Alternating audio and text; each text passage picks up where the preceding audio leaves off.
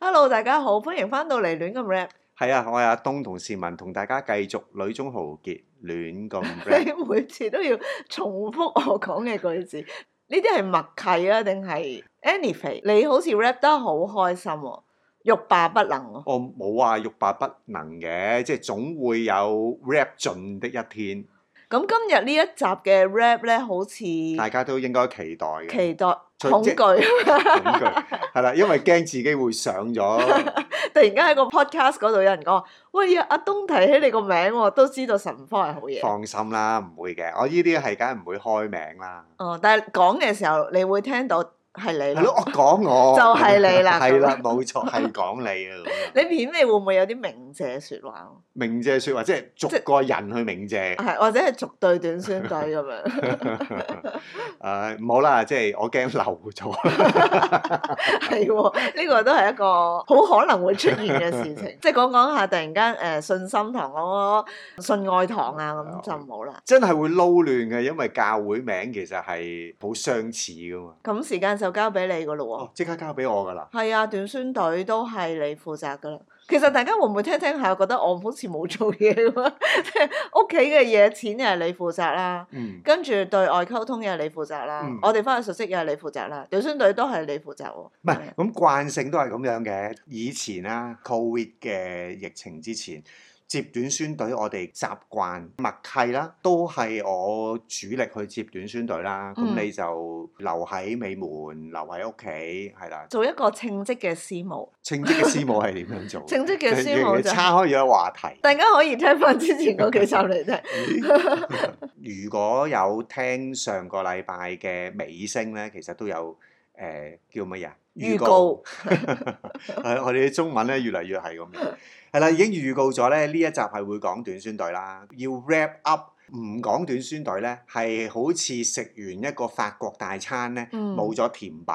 嗱，你食過法國大餐嗎？食過，唔好差到咁遠啦。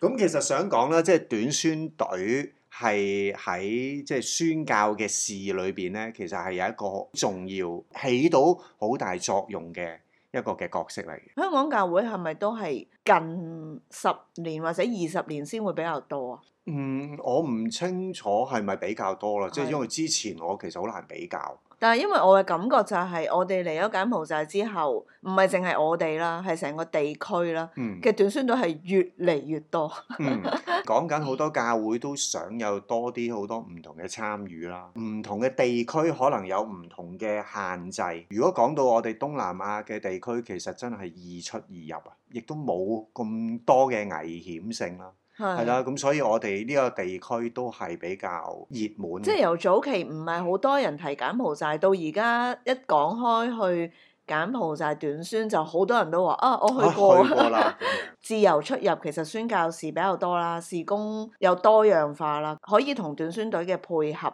面向係會多啲。有一個好重要嘅參考數字就係你提供嘅 figure 啦， 係咪即係如果講開話疫情前，其實你一年接待嘅短宣隊都唔少㗎喎。係真係多嘅。即係如果講我哋嗰啲係一齊出一齊入，一年其實我真係有十隊嘅。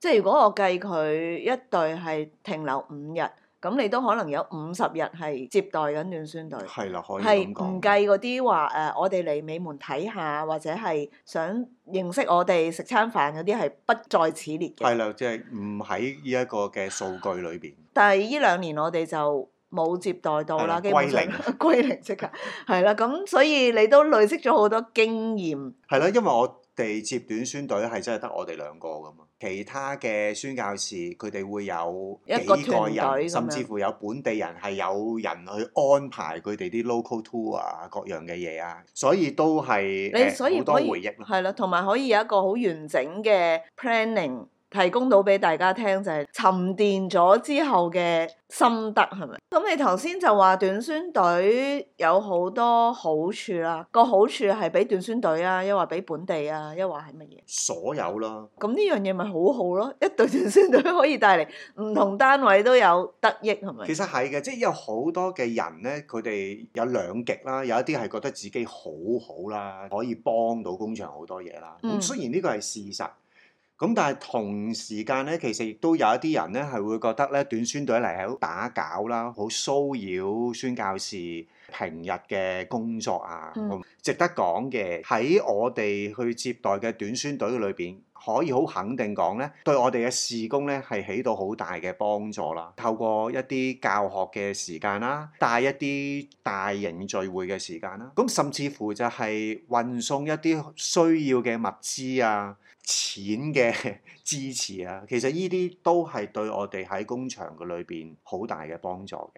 咁、如果再講到對我哋嚟講，平時一路就係對住啲本地人，對住啲小朋友，podcast 呢啲中文咧都好似越講越甩咳。其中一個原因係我哋真係好少機會再去，即係可以風花雪月。十幾年嚟咁多短宣隊啦，你記唔記得晒佢哋啲人啊，或者啲行程，或者令到你好深刻記憶 嘅好挑戰喎、呢、一個。嘢，即係有啲模糊開咪嘅記憶。講，唔係誒，因為呢兩年嘅緣故咧，其實嗰個記憶係模糊咗嘅。嗯咁但係如果你問我，應該起碼都有七八成嘅人同事咧，我都係會記住嘅。真係自己親手落手落腳去帶啦，去策咁劃啊。係啦，去策劃啦。咁所以同埋每一次或者每一年咧，都會有一啲嘅特色嘅。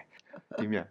有啲特色係包括有唔同嘅事故 啦出現嘅。係啦，唔係即係本身嗰個行程安排啊，或者要做啲咩嘢咧，每年都唔同，每年都有特色嘅。嗯，咁再加上就 係啲係啦，啲事故咧突，發事係啦，令到成件事咧係可以立體。共開心同埋共患難嘅感覺係好強烈嘅，嗯，同埋、我覺得某個程度會好感受到教會佢一個好鮮明嘅特色咯。嗯，即係譬如有啲教會，即係係啦，講緊你啫。 即係有啲教會咧，係特別多騎呢嘢發生，即係唔知點 解，即係完全係一間匪夷所思嘅短宣隊， 年年唔同人或者同人都好啦， 即係同人敬賀都好啦，都係會出事嘅出事同埋出啲好奇怪嘅事咯。係啦，即係你係冇諗過點解可以有短宣隊員喺機場申請緊呢個落地簽證落地簽證嘅時候咧，係俾人調咗個 passport，攞錯人哋 passport 嗰個係走咗 路，即係行開咗揾唔翻嘅。咁呢件事已經係好匪夷所思㗎啦。而呢件匪夷所思嘅事可以出現喺第二年再同樣出現，哇！我覺得咧呢件事係真係精彩到不得了。大家記住喎，連續兩年為免俾人調換 passport 嘅，都係同一間教會。係啦，係同一間教會 喎，即係嗰下嘢係好精彩嘅。係，第一年咧都已經夠挑戰性㗎啦，即係你俾人攞走咗個嗯 passport，其實入境嘅時候咧已經係不合法入境㗎啦。即我係哦因為佢被已經俾人調咗係 passport 啊，啦。你俾人調咗 passport 啊嘛，你係不合法入境嘅。咁佢係要等嗰個人有機會真係離境嘅時候咧，先可以揾翻佢個 passport。咁但係去到第二年咧，唔係金邊入境金邊出境喎，係嗯金邊入境喺 Siem Reap 嗰邊走喎。嗯哇！嗰下即係嘢吳哥嗰邊係就。啦，嗰下嘢真係咧超乎咧我哋常人可以做到嘅嘢，咁到最後佢出唔出到境啊？出你到同大家可以講出埋到到最後就係攞錯咗 passport 嗰個喺金邊出境嘅時候換翻咯，咁我哋就去機場攞翻個 passport。所以成件事咧個出錯機率係幾咁低，因為喺本地做 passport 係唔係一個人掂過你個 passport 冇㗎錯嘛？啊，係一個即係層遞式嘅過程嚟㗎嘛冇錯啊，咁好多人掂完個 passport，仲要係接 passport 嗰個人都冇發現俾人調轉係咗啊，佢接完 passport 仲要去個 counter 嗰度有另外一個官員。係啦，即係海關官員去 check passport 噶嘛，嗰度都錯，即係嗰件事係真係好匪夷所思啦。佢個樣真係咁路我人。唔知，真係 唔其實我知認識佢個樣都好有特色 嘅，即係唔係唔係嗰啲即係大家都會認錯嘅樣嚟係嘅。啦，有啲教會短宣隊咧，你係永遠都冇辦法忘記。咁但係亦都會有一啲短宣隊就係佢唔係一種好興奮，帶俾我哋好多歡笑聲嗰種，又唔係嗰種嘅。但係佢哋嘅特色可能就係好窩心啦嗯，，好温馨嘅，係啊、好温馨啦，啊即係温馨啊，唔係單止喺工場嘅時候好多即係噓寒問暖，或嗯者大家嘅配合好有默契，唔冇錯唔單止係嗰佢哋種，係真係會記得你。係啊。因啊為嗰我下覺嘢好好感動。其實只係一件好平常嘅日常事。逢年過節，有好多教會都係同宣教士講：啊，你可唔可以錄條片翻嚟？ 哦，其實唔係好多教會咁講嘅啫，就係嗰一間教會，但係好多年都咁係啦，講即係永遠都係宣教士六條片，又冇假期，又冇氣氛，兩條友要六條賀 歲片，即係同大家拜年。安安同佳佳。係啦，即係有短宣隊，佢哋係每一年過時過節，佢係教會全體六條片，令到宣教士覺得 我你有家鄉嘅係啦，你感覺離開咗，其實都喺家鄉仍然有一班人係好記得你。係喂，嗰種感覺係完全天南地北咯， 喺呢一度咧，唔係要講話啊，好似要宣教士錄片就唔好咁樣，而係喺嗰個知道大家喺家鄉度過緊節，而我哋已經離開咗好多年，已經冇已經好似唔係好知道幾時年卅晚啊，年初一嘅時候啊，原來佢提你咯。又一年啦咁，被記掛嘅感覺都好窩心嘅。嗯，咁有啲温馨派嘅短宣隊啦，有冇一啲係脱格嘅短宣隊呢？脱格咩叫脱格？你估佢唔到啊！呢、個世界有啲咁樣嘅短宣隊存在，誒、真係要講太敏感啦。我太敏感，我我都有嘅。我諗嘅係比較正面啊啦，即係一家大細嚟嗰啲咯。哦，呢啲叫脱格嚇。唔係、你有好多脱格嘅方式啊哦㗎咁嘛。咁真係有嘅。係啦啦，即係你講啊。好多人都會覺得，譬如短宣隊都係差唔多年齡，即係少年就少年，長者就長者，佢哋比較容易啲去調配行程。咁我都覺得係事實嘅。咁但係我哋接待過一啲教會，佢係會一家大細，有老有嫩咁樣去嚟呢，我又覺得係一個家庭嘅祭壇，個味道好強烈，嗯俾啲本地人呢，亦都有一個開眼界嘅感覺，嗯即係佢哋唔多家庭呢係咁温馨嘅，嗯，即係嗰個見證其實真係好重要咯。誒，同埋另一種嘅窩心咯，即係睇住啲。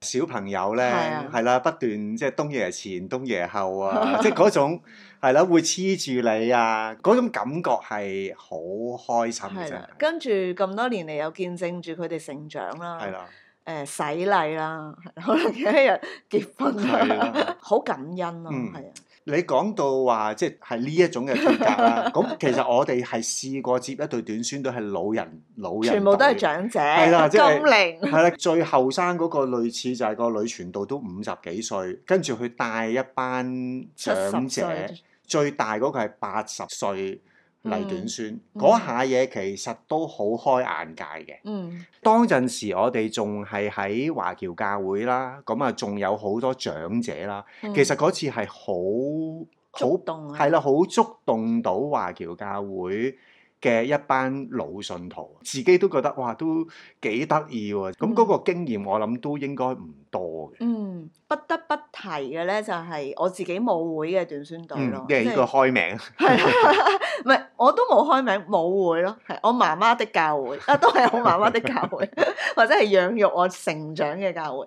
佢哋未必會有一個好深嘅推動力，就係要喺個宣教工場做啲乜嘢。 嗯佢哋真係唔同嘅單位啦，純粹係為咗好似誒、呃我哋嘅家人係喺一個冇遙遠嘅地方，係打冇會拼總會有一啲人就係唔理咯，總之我有假期我就嚟係啦探下你啦。係啊咁樣啦，，咁嗰一種其實又係一種好温暖嘅感覺咯，嗯即係陪伴、去笑、去喊，去到講翻近況，嗯。啊一個好大嘅支持唔咯。係，我諗呢一種嘅感覺其實可以咧，啊，我又扯開咗嘅，俾我聯繫翻我細個嘅時候咧，我阿爸放假咧，嗯佢就會帶我哋一家人咧就周圍去嗯探佢啲鄉里，嗯， 咁啊我就有呢一種感覺啊，即係鄉里嚟探你嗰種係啦係啦，即係即係有一班人拎埋啲家啊鄉特產鹹係啦魚咁樣。即係我我有我有咁嘅感覺嘅，嗯，係啦，即係係咩青紅蘿蔔，依家唔講得，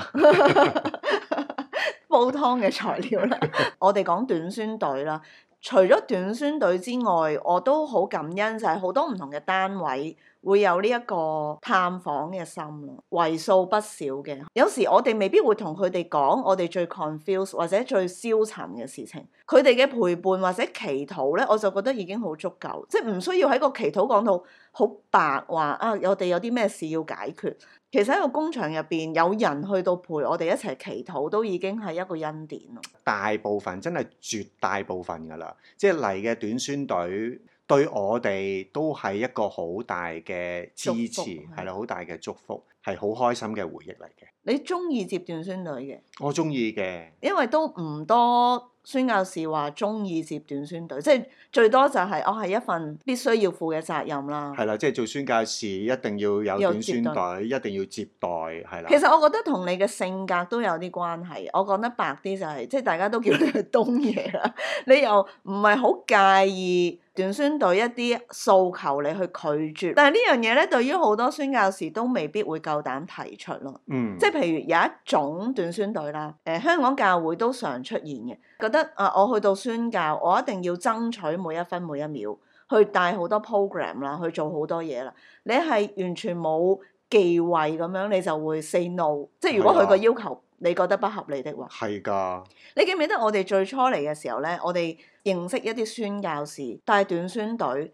係可以天未光就出去，嗯，跟住要陪佢哋食埋飯，做埋一個即係叫零修或者 debriefing，翻到嚟咧已經係虛脱咁滯。嗯，我哋嗰陣時即係仲年少無知啦，我哋唯一做嘅就係屋企煮定飯等佢翻嚟。嗯，佢係會感動到喊，宣教士有時係會咁樣。你可以去表達，咁有一啲短宣隊可能未必接受到，佢哋以後唔嚟嘅，嗯，誒亦都係真係有嘅。係，咁但係我覺得個溝通就係咁樣，即係大家去坦誠去表達係重要咯。有時其實唔係話想拒絕短宣隊，只不過就係究竟大家有冇諗過行程嘅安排乜嘢叫做合理？點解我會有啲嘢堅持呢？而係我真係好想俾到短宣隊知道有啲乜嘢係合理，乜嘢唔合理。嗱、即係嗯最簡單嗰嗰樣嘢，就係、你短宣隊其實你係作客噶嘛。其實我哋喺呢個地方都算係客，佢哋係過客嘅過客。係啦，即係應該係咁樣。咁我作為一個宣教士嘅角色，其實就要話俾佢聽，佢係客咯。嗯即係雖然我都係客，有一個主場嘅身份，咁我就要有主場嘅霸氣 㗎啦，係嘛？你哋就要客氣，梗係要咁樣噶 嘛，係咪？要喺一個咁樣嘅氣場底下，咁其實大家先清楚應該要做啲咩嘢咯。不過個領隊都重要，呢、個會唔會好敏感咧？不過講哦唔咗緊先要啦。領隊通常係教牧 啊嘛。因為好多時咧，其實個領隊都係喺個中間嘅位，就係、點樣去同啲隊員溝通，同埋去同宣教士溝通。其實好幾次帶得即係都相當順利，或者真係可以 keep 住每年嚟嘅咧，好多時都係個領隊係會主動同啲隊員講，就係、我哋去聽下宣教士點樣去安排。嗯即係或者佢統一咗、歸納咗啲聲音，再去表達，咁其實嗰個 team spirit 就會比較容易冇啲錯哦出到嚟咯。冇錯。如果唔係每人一把聲咧，其實未必係我哋唔想協調，而係喺個咁短嘅時間，我哋仲要顧埋本地嘅處境咧，其實我哋處理唔到唔到咯，應該咁講嗯。，真係試過嘅，唔係我直接接待嘅。試過有隊成五十人要開大旅遊巴嘅短宣隊入村誒、嗯，呃去學校，即係我哋間學校係得十零個學生。嗯你諗下，五十人開住一架大旅遊巴入鄉村嗰種擾攘，嗰種震撼性，可以講多少少就係、其實喺正常情況下咧，喺嗰間學校嘅小朋友係未見過旅遊巴嘅。係啊。係，亦都唔會見到咁多外地人突然間喺條村度出係啊，現。即係喺一個好淳樸嘅地方，突然間有一種咁樣嘅情況出現，好 嚇到瀨尿。係啊咯，嚇到啲 嚇到啲學生賴尿啊咁樣，即係呢啲就係我想講就 係、喂， 好想知道就係、當啲大人見到啲小朋友嚇到瀨尿係咩反應？佢係哋會覺得唔好意思，定係會話：哎呀，好得意啊！我真係咁唔知喎、我冇再問，因為我真係着咗㗎 啦成件事，係只不過會我不燒咗把旅遊我車不在場㗎咋，真係霸氣係純粹就係話俾大家聽，係咯，大家係客咯，唔係想強調我係主人啊，係真係要要等主場嘅安排咯，嗯，係本地嘅老師或者係童工，呢係啊，一個意識係重要嘅喎。其實到頭嚟，我哋係想建立本地群體啊，定係想訓練到本地嘅群體成為一個觀光點？嗯，即係我咁樣形容咧，就係、我 OK，我可以咧培養到班小朋友係唔再驚旅遊巴，或者唔再驚咁多嘅外國人探佢哋。咁但係你亦都可以想像到佢哋會被訓練到一啲求生嘅技巧嗯，咯，係啦，一見到旅遊巴，一見到就拍手係啦，掌拍手掌啊，好即刻開心啊攬住你啊，咁嗰係啲啊咯即。係知道你會有糖派。如果唔想咁樣的話，其實我哋點樣去同本地嘅童工協調，我覺得係重要。嗯係啊，試過有啲短宣隊係佢哋主導安排啦，咁跟住基本上係攞我哋啲嘢嚟攝時間噶嘛。因為大家嘅時間都好寶貴係。你講到攝時間，我又覺得要好睇嗰個攝係攝到咩情況咯。嗯誒、呃我哋有一個鐘，好想嚟認識下你哋嘅時工。咁我覺得喺唔擾攘嘅情況之下係 OK 嘅。咁但係如果你嘅攝時間係誒、呃我諗唔到咩活動，想我嘅隊員可以有啲嘢做下係。啦，即係咁我覺得嗰、個其實你擺出嚟嘅態度，我哋係會收到嘅， 係我哋係會 feel 到嘅。係咁，我哋嘅東爺亦都會俾相應嘅回應你。唔係咁呢啲嘢，我覺得係理，即係我係合理嘅喎。俾相應嘅回應係咪？係啊，即係譬如我崇拜平時係即係二十個誒、呃嗯少年人咁樣一齊崇拜，你對短宣隊係嚟三十人，然之後要帶聚會，但係其實你係唔識畫嘅喎，即係唔識本地嗯係啊，唔話識本地畫嘅喎，咁、其實個意義喺邊咧？好多呢啲嘢你傾完，你知道唔合理嘅，大家協調咯，協調唔到就唔好勉強咯。我覺得呢一樣嘢係好重要嘅，作客就係要需要有呢一種客氣啊嘛，尊重啊係。咯，唔係有時我覺得易地而處，去了解下大家嘅心境咯。即係我唔介意你咁樣做，咁但係你可唔可以喺個 debriefing 嗰度講到你點解要咁樣做咯？即係如果你係係純粹冇地方俾佢哋去崇拜，咁咪可以去唔同地方去崇拜，跟住大家去分享翻唔同嘅體會咯。點解你一定要係大崇拜嗰個咧？係咯，就係、咁樣咯，去本地嘅教會，你咪去經驗下你聽唔明個崇拜咯。嗯冇錯咁呢個係宣教體驗嚟噶嘛？冇錯，唔係咁多人明噶嘛，但係一個聚會，你俾咁多人圍住 咧，你要感覺就係、佢又唔係參與喎，佢淨係坐喺側邊。影相其實嗰個感受真係不是太好咯。冇 錯，你啊連你都會咁講出嚟，我哋就算喺教會都會中意坐下唔同嘅位咯。你為咗講道，你都要去 feel 下就係唔同嘅位置，去到睇個講台或者聽，你會有咩感受？你咪坐喺小朋友隔離或者係佢哋嘅位置，去到望下哦，原來咁樣去睇短宣隊係咁樣嘅。係哦即係個問題係個感受，嗯即係一個宣教工場嘅環境，崇拜唔同嘅群體，佢哋崇拜嘅態度、個、嗯投入感。喺嗰個位置對整體嘅影響，即係其實係有好多嘢可以觀察，唔係大視好覺 function 啊！係啦，我要我要獻詩，即係而家好興講呢個 term 噶嘛，就係、你要閲讀個空氣，你去感受下個氛圍嗯係重要啦。勁啊！一句説話你已經囊括晒所有嘅嘢，真係呢、個攝時間咧，我覺得真係多得想講嘅講不了。 回憶分享啊，即係俾係自己一個 journal 係咪？其實你係可以揾我嚟攝時間嘅，陪伴有時就係攝時間啊嘛。冇錯。但係你唔好講到明你係揾我嚟攝時間，呢個係一個尊重啊。件事係點樣？有一次咧，有一隊短宣隊揾我哋食飯啊，坐低冇幾耐，其實都未認識嘅。個領隊咧就同我講話：啊，其實我哋咧都冇諗住揾你食飯嘅，不過咧純粹係受係人托，所託。係啦，受人所託，所以我哋就一齊食餐飯啦。即係佢冇講到最後，可能就係、啊，記住最後影張相交代啦 咁。又唔係嬲，其實我唔記得佢係邊個啦，但係我記得嗰、個嗰個場景咯。我就記得咧，所以我覺得記憶力唔好咧，都係一個恩典嚟。我記得嗰個場景係佢唔覺得尷尬，但我覺得好尷尬咯。我哋係好遠去噶嘛，嗯，我會覺得其實有啲嘢真係唔需要勉強咯。你係為咗交代嚟揾我食餐飯，咁我呢餐飯點樣捱落去？嗯，咁不如我影張相，你係交代就係你見過我咁咪算咯。係咯，唔需要食飯啦，掌握唔到，其實嗰一刻係佢想俾説話我聽啊，抑或係其實佢真係唔覺得嗰句説話係會令到個氣氛好尷尬定係 點？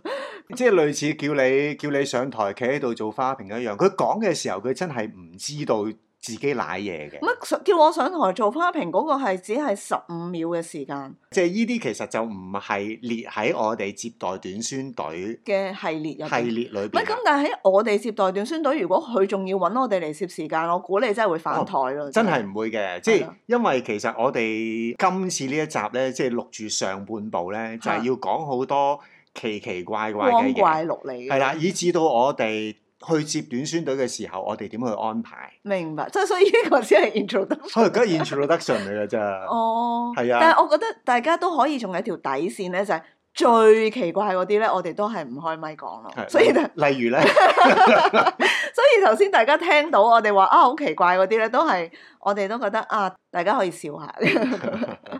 係咯，我覺得有一樣嘢可以講嘅係短宣隊自己裏邊好多唔協調咯，哦，係啊，即係你一見到就知道邊個同邊個唔妥，即係連我哋呢啲唔係嗰間教會嘅人都係見到啦嗰啲。係啦，其實。都幾影響工場，真係依家咁樣去 rap 嘅時候去講翻啦。即係如果我哋冇好咁準備，短宣隊大家係唔能夠好融洽，甚至乎係有衝突嘅咧，對於我哋嚟講都幾大影響。尷尬氣氛係令到我哋都尷尬咧，其實就真係好難搞。嗯，呢、個我哋掌握唔到咯，因為其實短宣隊嘅點樣去安排邊啲人選，或者其實佢哋嘅衝突喺乜嘢時間點發生，其實我哋唔知咯。嗯，攝時間嘅情況咧係真係實在太多啦，即係約咗，因為啲時間攝唔到 而而冇冇出現 No 嘅， show 呢啲騙案真係層出不窮 㗎，你係咪你記你記得有幾多 嘅記事得啊？係咪？其實唔止一次啊，即梗係係唔止一次啦即，係唔同單位啦，唔係係同一個人。呢啲我哋係會，如果再出現嘅話，我哋係會 blacklist 噶嘛。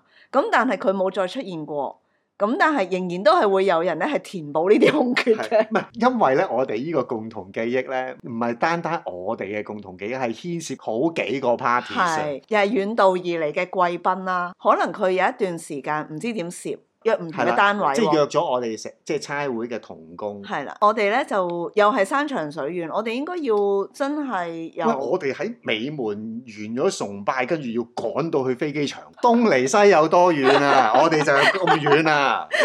總之趕到去咧，就發現啊點解咁耐都唔嚟嘅咧？跟住又揾唔到佢，係啊但係你又唔敢走喎、因為其實人哋又人生路不熟，你又好驚佢可能即係中途有啲咩事發生啊，會唔會被督督？唔知再咗去邊度係啊？啊，咁於是咧就等咗好耐，然之後我哋就決定自己去食飯。係咪冇錯，因為等到真係好肚餓，咁係去到好晏，我哋已經散咗啦，應該 keep 住去 call 佢啦，睇下發生咩事。咁我哋先發現咧，原來完咗佢自己嘅聚會，然之後咧有人約佢食飯。佢飯局以為嗰班人會幫佢通知喎，咁呢個係誤會啦，但係咪美麗咧？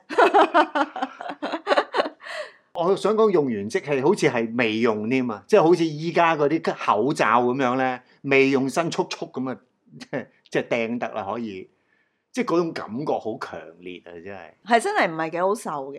如果短宣隊嘅安排好草率，嗯或者真係覺得啊，我嚟到工場就已經真係皇恩浩蕩啦。但係如果係用咁樣嘅態度，哇！你諗下件事，即係呢啲短宣隊咁樣，其實係即係需要幾多？有啲唔係短宣隊添嘛，嗯，係啦，需要幾多嘅再教育 啊！真係咁所以其實你嚟緊過完呢個 introduction，你嗰啲就係教係育咯嘅課啲題。戲肉都未出啊！其實你可以出一個短宣嘅系列嘅，嗰、個不一定係教導咯。而家講緊短宣隊係好多唔同嘅形式啦，或者佢喺個地區入邊需要留意唔同嘅嘢，咁好難用一個課程去到涵括晒所有嘅嘢。但係我覺得有啲原則性嘅嘢係可以分享你嘅經驗。嗯。咁大家用唔用，我覺得就係即係各自嘅選擇咯。嗯，係啦，所以啊賣住個關子，等大家留多一個禮拜口水先。嗯，呢個禮拜嘅中間呢，我哋為免大家太掛住我哋嘅緣故咧， 我哋就會出一個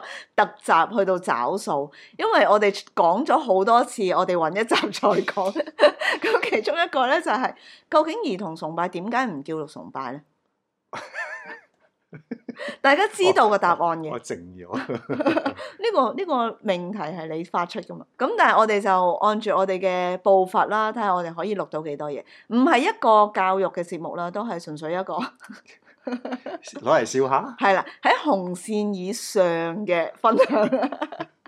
我冇線嘅，你成日踩住噶嘛呢啲底 線。我成日睇唔到條 線，好我啦袋住咗。咁我哋就睇下下個禮拜再見，因為禮拜三再見啦。好啦，好啦，拜拜。 OK，再見。